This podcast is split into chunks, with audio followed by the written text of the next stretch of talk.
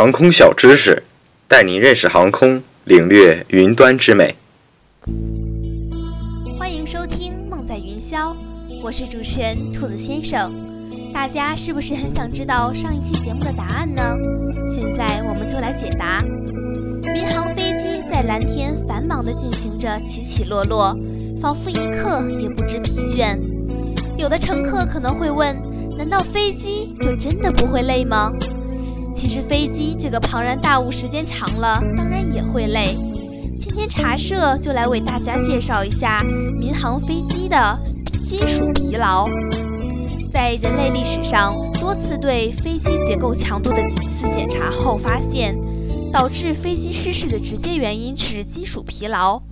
金属在长时间多次反复受力后，跟人一样也会出现疲劳现象。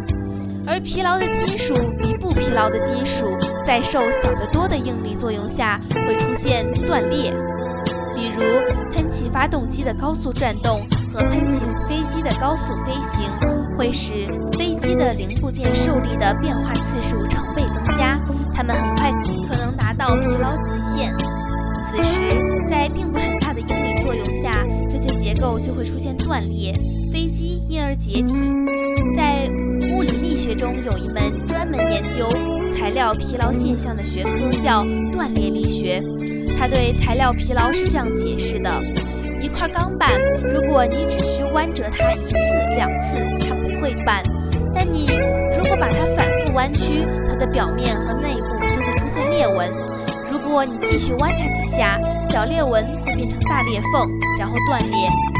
这个过程就可以被总结为。疲劳会引起裂缝，裂缝会导致材料断裂。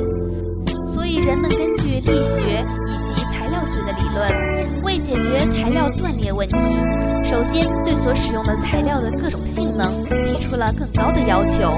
其次，在设计上考虑了多种影响因素，譬如零部件容易在直角、拐角处产生裂缝，改进后就把这些拐角制作成圆弧形等等。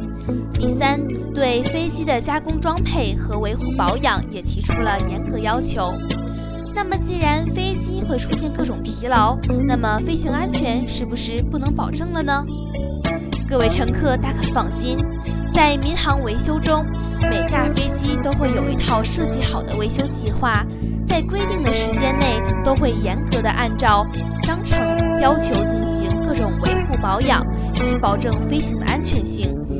大到飞机外壳机翼等外饰检查，内到各种精密部件的无损探伤。比如一个零部件表面如果有划痕或者擦伤，就从这儿可能产生疲劳裂缝。因此规定不得用硬的金属工具锤击零件。如果某个零件曾掉在地上出现划伤，马上就报废，不能再安装到飞机上。一切的一切都是为了保证各位乘客能安全地飞行在蓝天上，这也是整个民航的责任和使命。本期的节目到这里就要结束了，感谢各位的收听，再见。